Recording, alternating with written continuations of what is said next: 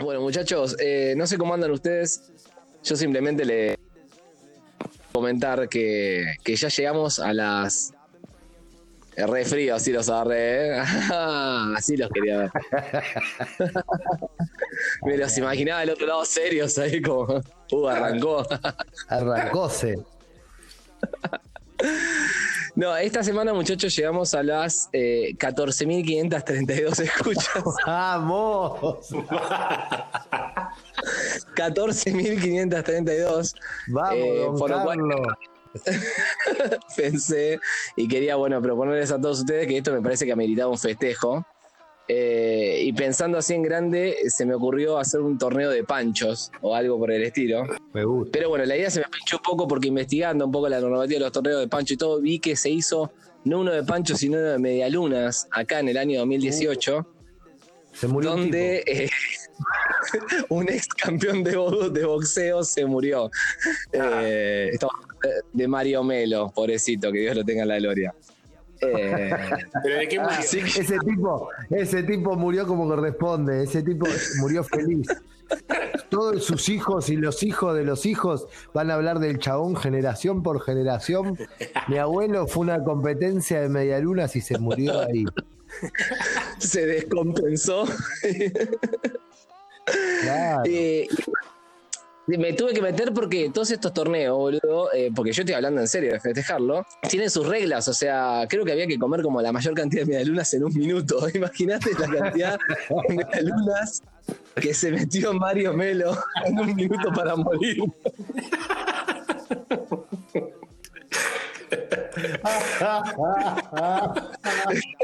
Horrible. Qué grande. Mario. ¿Cuál era el premio? ¿Se sabe cuál era? No, no, creo que la noticia de la muerte, pero a ver. Un asado. No, Ni preguntó que- Mario. Él, él comió, boludo. Porque vas por las medialunas ahí. No vas por el premio, vas porque sabés que se va a comer bocha de medialunas. En la memoria de Mario, lo que sí puedo decirles, el dato que sí que tengo es que tuvo una exitosa carrera en el ámbito nacional de los semipesados. Campeón Sí. argentino y sudamericano con 21 victorias, 9 derrotas y 17 peleas ganadas por nocaut. Era boxeador en serio. Boxeador en serio, en septiembre del 2018, O sea, incluso admitió que le dieron dinero para que pierda con Fabio La Mole Moli. O sea, Otro dato de Mario oh, Melo. no, no murió No por quedar estúpido en un ring, sino que murió por. El tipo fue y, y la- y quería ganar realmente, quería ser el chabón que más medialunas coma. Él quería eso, no quería el premio, quería el título.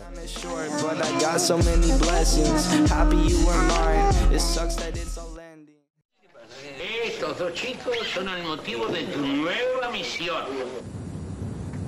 ¿Se le perdió algo, abuelo? A ustedes. La sonrisa se les perdió. Ellos se quieren. Pero sus padres no se pueden ni ver. Antonio y los chicos les darán una mano. Que no lo voy a defraudar. Regalo del cielo 2. Este sábado a las 9 de la noche en Libertad.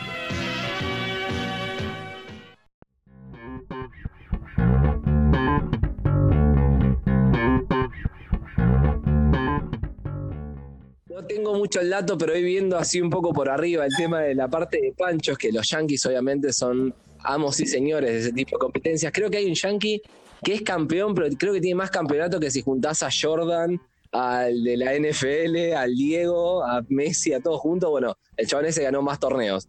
Pero nada, tendría que investigarlo. Les tiro ahí el rumor.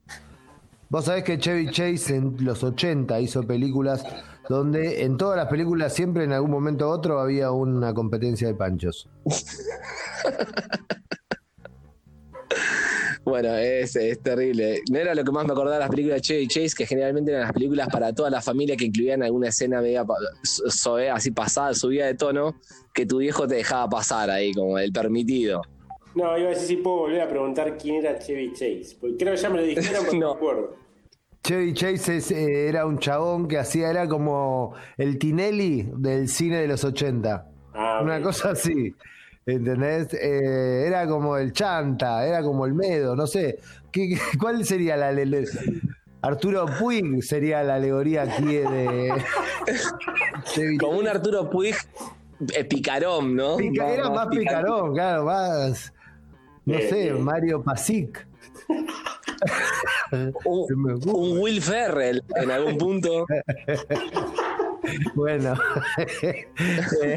el caso es que Chevy Chase tenía una secuencia donde él era siempre eh, padre de familia, ¿sí? Y llevaba a su familia a, eh, no sé, a las montañas, a Europa, a China.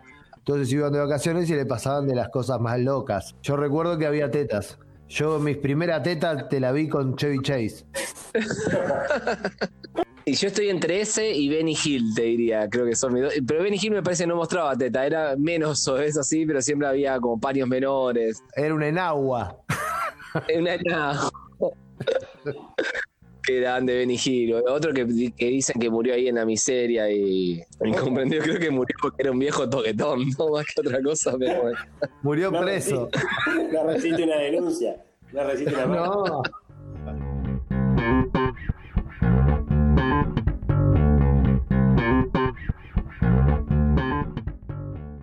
Hay gente que menos mal que está muerta porque si no ahora lo estarían crucificando en la Plaza de Mayo. No, no. Yo me acuerdo que aparecía Benny Hill y automáticamente en casa yo era chiquito.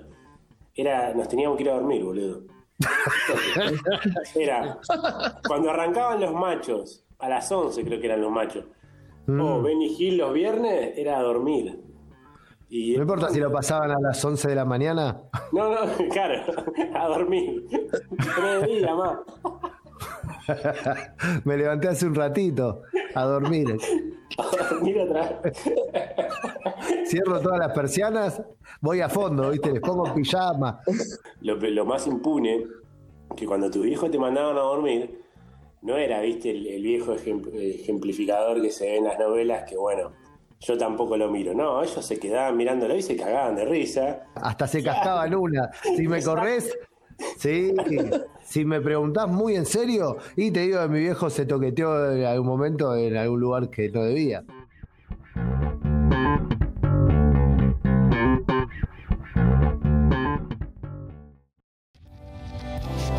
Historias profundas, actuaciones intensas, ficción de calidad, reflejando un drama de nuestro tiempo. Mariana, mirá, qué partido feo, ¿eh? chato. No, no me interesa. ¿Qué te molesta que hable de fútbol? No, papá, no me gusta el fútbol. Claro. ¿Qué te va a gustar si sos? El drama de un padre frente a los cambios socioculturales que se dieron en los últimos años en materia de elección en el ejercicio de la sexualidad. A mi hija le llenaron la cocina de humo. Ay, papá, estuve con un solo chico. Con uno solo basta para hacer trolo, ¿sabes? Mi hija es trolo, un drama de nuestro tiempo. Una muestra de cómo la sociedad y nuestra cultura se están corrompiendo. A ver, a ver. Vos me decís que te gustan los hombres. Sí, Bien, a los trolos que le gustan. los hombres. Bien, entonces sos trolo. No, no, papá, tengo vagina. Mariana, no me vengas con excusas, Mariana. Mi hija Trollo, un hombre que trata de seguir teniéndole algo de afecto a su hija, a pesar de que ésta se muestra mujer femenina y tiene un montón de características que lo hacen igual a cualquiera de esos putos de mierda que hoy en día uno puede cruzarse por la calle, aunque más por Santa Fe y Riobamba, que está lleno y no se puede andar.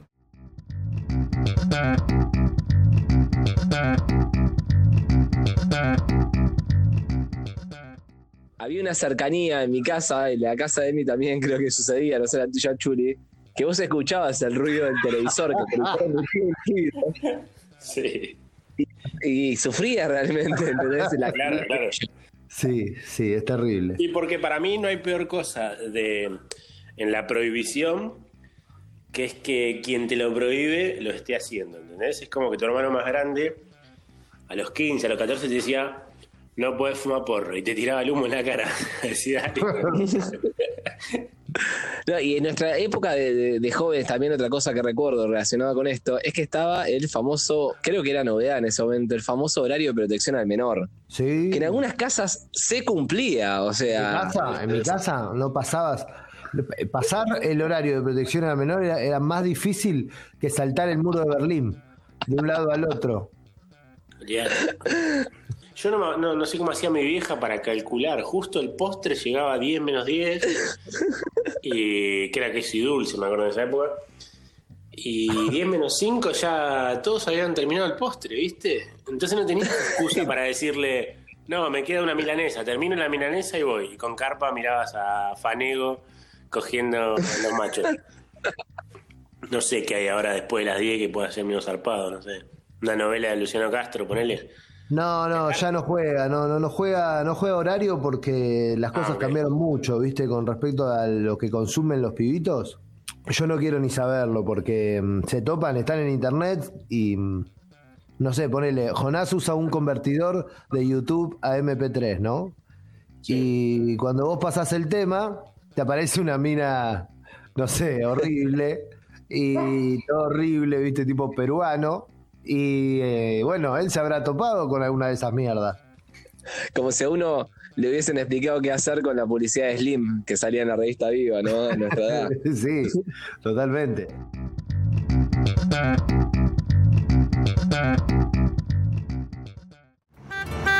Dale, nena, movete. Anda, cagalo piña, anda, cagalo piña. ¿Qué me estás diciendo? ¿Por qué me pedís eso? Deja, deja, está bien. Vergüenza, maricón de mierda. ¿Puede un padre querer a una hija así? ¿Por qué no son válidos sus miedos y sus prejuicios, por más idiotas y retrógrados que sean?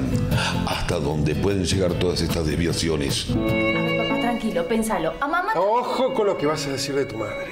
Lo que te quiero decir, que a mamá también le gustan los hombres. ¿Cómo? Sí, ¿Qué me estás diciendo? lo que escuchaste. ¿Qué me decís, hija de puta? Mi mujer. Mi mujer es trolo.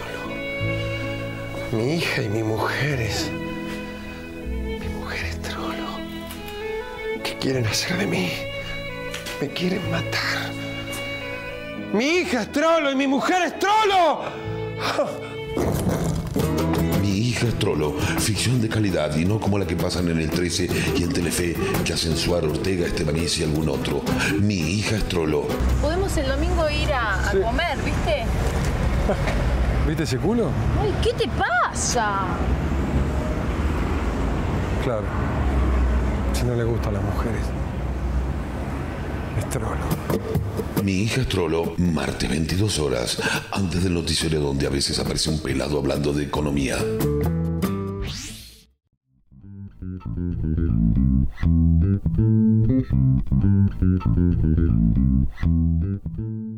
Vos sabés que mm, sucedía algo en Canal 13, los domingos después de comer, que pasaban películas eh, medias zarpadas, pero levemente zarpadas, ¿sí? Como Olmedo y Porcel y los Rambito y Rambón, Exterminator, donde había una ninja media en pelota sexy, pero no pasaba nada.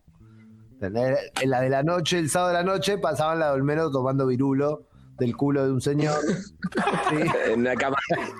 En una cama redonda con, con Porcel y Alberto de Rossi. Y en un momento aparecía Minguito y tomaba, ¿viste? Eran las películas turbias. Tato Bores, de hecho, actuó en algunas que siempre hacía que traía un travesti o alguna cosa extraña. El travesti les vendía la falopa a Olmedo y al rey, bueno, al Facha Martel. Podríamos hablar horas de eso, ¿no? Pero, eh, en este caso, yo voy a valorar un esfuerzo que hizo esta gente, que en realidad, eh, por un lado se la pegaron y se iban a Mar del Plata y se reventaban la, la guita en falopa, pero por otro apostaban al cine nacional. ¿sí? Apostaban al cine nacional y de alguna manera extraña, eh, ellos eran el cine nacional. ¿sí? Sabemos que el Gordo Porcel actuó en una película con Al Pacino, Carlitos Way. que lo conoció por su veraneo en Miami con toda la que hizo haciendo películas chorradas acá, y, digamos todo. Sí, sí, por supuesto. El Gordo Porcel tenía una cadena de hoteles en Miami, creo que la tiene, no sé, ya se murió el Gordo Porcel. Su hijo es medio monstruo, pero no sé qué es de la vida de la familia Porcel. lo que quiero decir es que en un momento estos tipos apostaron a la comedia, a la comedia nacional, que en ese momento era el cine. Después tenías a Luis Andrini, que siempre mi viejo me decía, este tipo te hace reír y llorar. Y lo valoraba como artista, ¿viste? Era un pelotudo. Luis Andrini un viejo raro que era el profesor tirabomba, eh, ese tipo de cosas. El Rambito y Rambón, toda la saga de Alberto eh, Olmedo y, el Gordo Porcel, eh, era pro- prosenitismo hacia la dictadura militar. Era. Veamos a los militares como, no sé, como divertidos. La manera más recurrente de ser gracioso con respecto a los militares era a través de la imitación. Y creo que Ramito Ramel tiene como 45 minutos reloj de imitaciones, en donde todos esos chabones vía teléfono haciendo como que eran la voz del coronel y, y nada, enreverando la trama un poco a través de ese recurso. Yo lo que quiero decir igualmente, una pequeña salvedad, si me permitís, es que si bien Sí. yo me pongo medio anti, me pongo medio progre en la mirada de estos tipos, yo realmente valoro lo que hicieron. Eh, todo el tiempo me pongo a pensar eh, hasta qué punto eh, hay que juzgarlos o no, ¿viste? ¿Cómo puedes consumir una obra de Olmedo sin decir si le tocó el culo en cámara 200 veces a las minas que actuaban con él? Eh, a la conclusión que llego es como que hay que, hay que, hay que relajar con la- los que ya están, ya están, la mayoría ya se murieron, los otros van a envejecer y van a morir, y las nuevas generaciones ya vienen con esto incorporado. Creo como que no hay que ser cruel con los que todavía siguen vivos en estos últimos años, salvo casos durísimos, ¿no? Como Tristán, que le pegó a una pibita por- porque no lo dejó tocarle el culo. bueno, a lo que voy puntualmente, y para no distraerlos más con miniedades, eh, en 1983, con el retorno de la democracia, ¿sí? estos jóvenes, encabezados por Enrique Carreras, que era un director muy famoso de esa época, apuestan a hacer una ficción nacional con extraterrestres. Et- ET pega ¿no? en el mundo, llega, Steven Spielberg nos trae una de las joyas más hermosas del cine para niños. eh, y aquí dicen, bueno, apostemos a esto, vamos con esto. A lo que eh, se organizan, ¿no? Y disponen de, una, de hacer una película que se llama Los extraterrestres. Bueno, en principio con el título no se esforzaron nada, nada. ¿sí? Esta película fue estrenada el 14 de julio, que ya se va a cumplir en poco tiempo, eh, aniversario eh, de 1983. La empezaron en enero y en julio la estrenaron. O sea, esto al toque, la hicieron en 15 Un fin de la... Paraban a comer todo. Olvidate, los fines de semana no se filmaba. Fueron cuatro o cinco días de laburo posta. Bueno, eh, la sinopsis de esta película es que Alberto y Jorge son dos amigos. Eso se repite en todas. En ninguna son enemigos. Que trabajan como camareros. Un recurso que ellos obtienen de los tres chiflados. Viste que los tres chiflados estaban constantemente en la búsqueda. Bueno, estos tipos serían los tres chiflados argentinos de alguna manera, pero le faltaba uno. Eran dos. El caso es que eran dos amigos que trabajaban como camareros y durante un viaje se encuentran con un extraterrestre con poderes extraordinarios.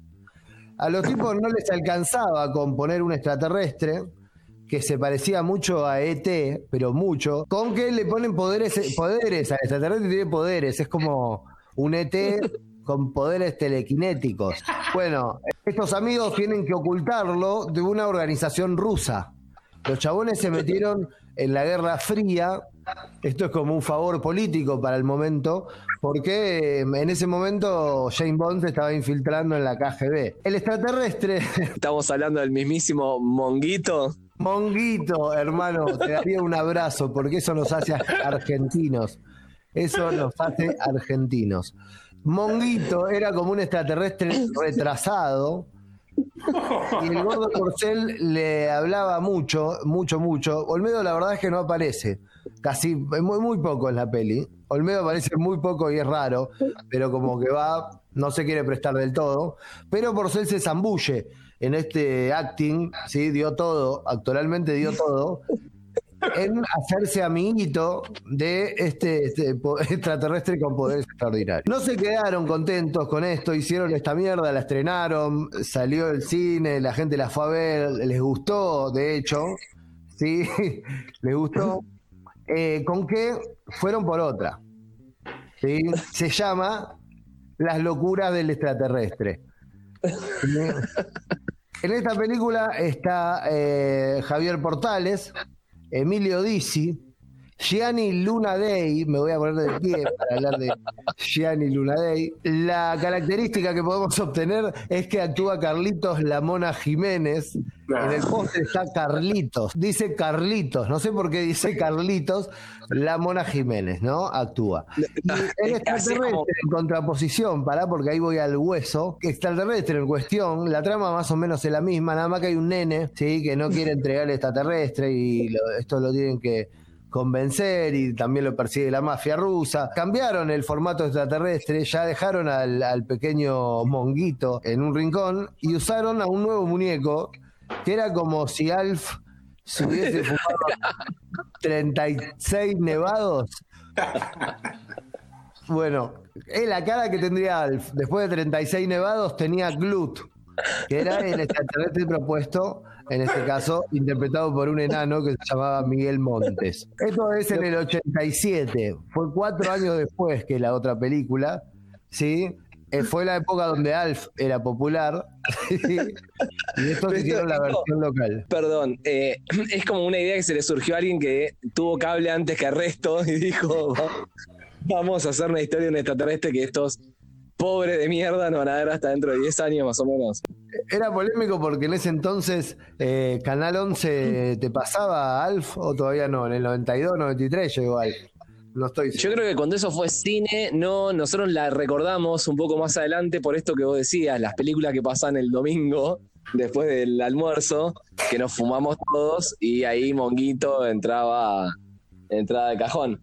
Muy malos muñecos, ¿no? El chabón que hacía los muñecos, la verdad que dejaba mucho que desear. Muy malo todo, puntualmente muy malo todo.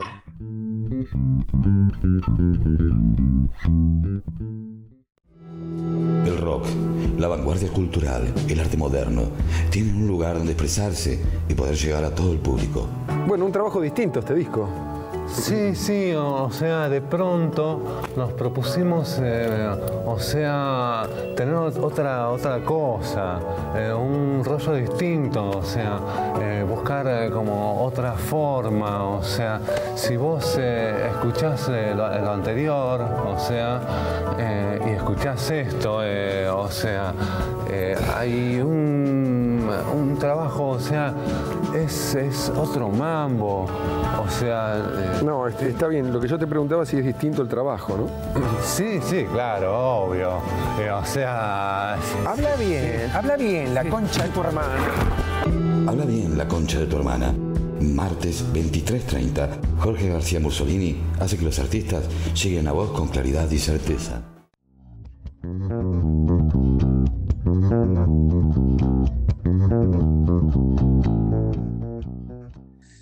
Pero sí me da curiosidad preguntarte si no hay una rivalidad cinematográfica, artística, entre Medo y, y Porcel en este caso, y la gente que hizo después Brigada Z y todo, que generalmente hablaban de las mismas cosas, pero como de dos lados distintos. No sé si me explico. Si uno hacía contra los fantasmas, los otros hacía contra los fantasmas. Si uno hacía contra los ninjas, y así. No, no. No había rivalidad artística porque básicamente era otra generación completamente distinta.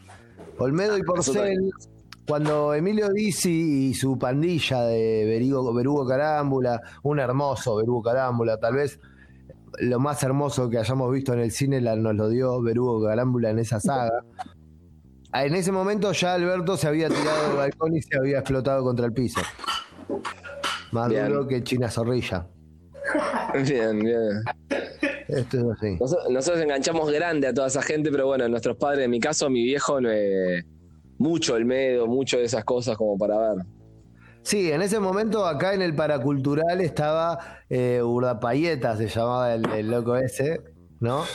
Eh, Urdapilleta. Urdapilleta con todo lo, con Tortonese y el Vasquito, estaban toda esa, esa crew de jóvenes que odiaban a estos viejos machirulos, que toda la película era de unos chabones que hacían piratería con minitas, boludo. Era todo el tiempo una humillación constante, a la mujer, una humillación absoluta. Eh, una, una humillación semiporno, era como una.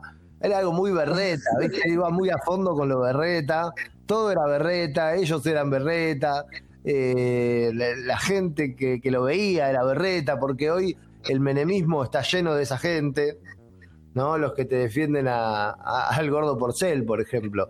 Yo creo que es un pasado para el olvido, pero a la vez que tiene algo de comedia por lo malo que fue. ¿Entendés? Es como Bien. le hacen bullying, le hacemos bullying. En realidad nos reímos de Emilio Dizzi, no con Emilio Dizzi.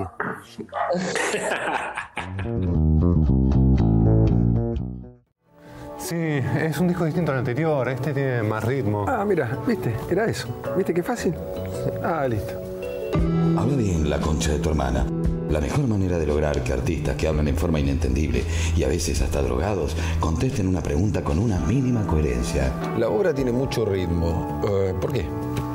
Eh, mirá, la apuesta busca, yo diría, un frenesí hipnótico, yo diría un deambular intenso, ¿no? Eh, una continuidad, eh, yo diría, eh, atroz. Habla bien, la concha de tu hermana.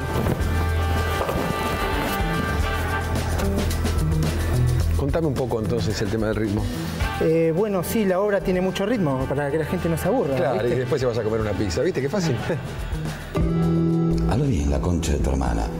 Con Jorge García Mussolini. Martes 23.30.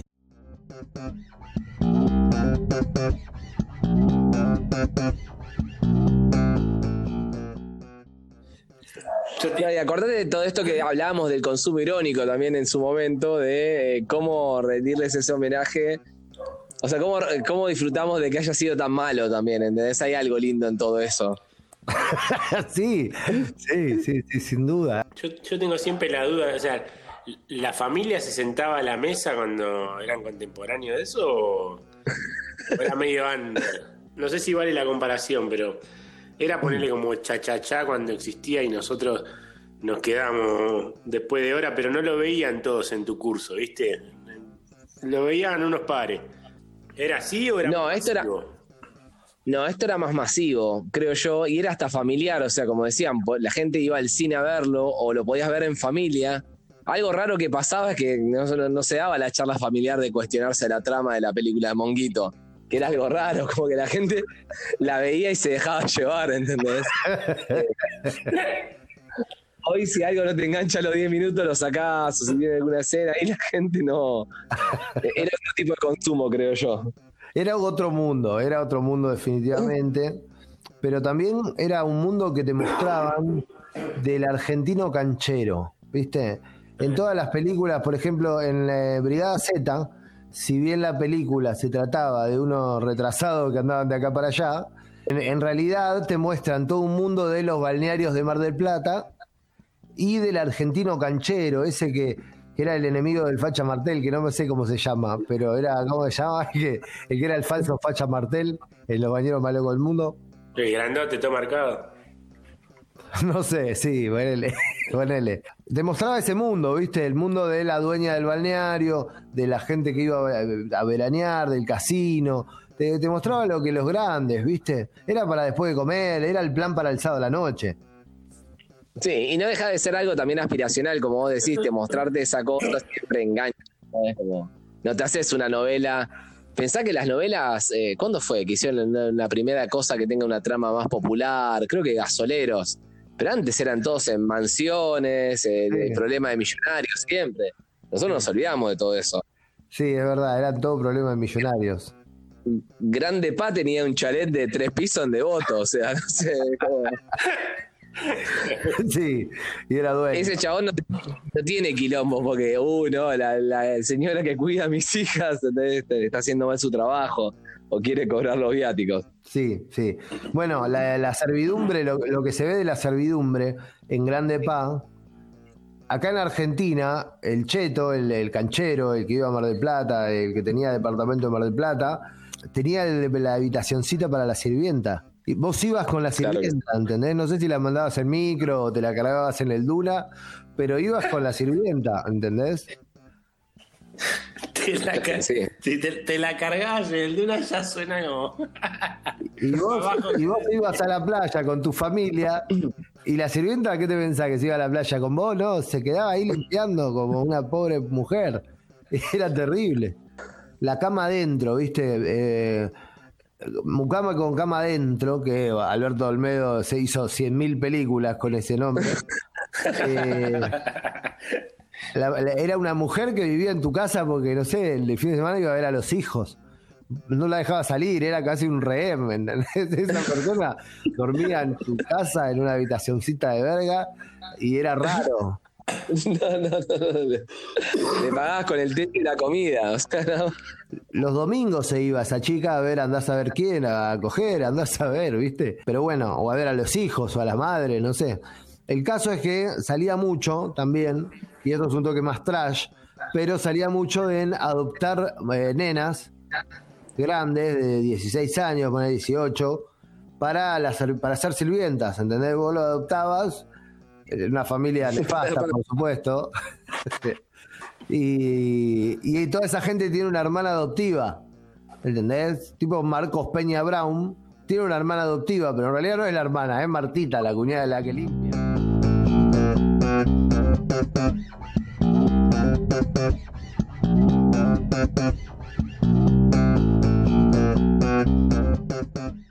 Siempre he sabido que, que el comercio humano es tan viejo como, como la prostitución, digamos. Yo cuando era chico una vez me sorprendió un caso de, de saber de un cercano que tuvo alguien que vendió un hijo así como por por 18 lucas, no sé, una cosa así.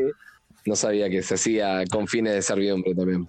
Debería tener una edad para regalar al bebé, ¿no?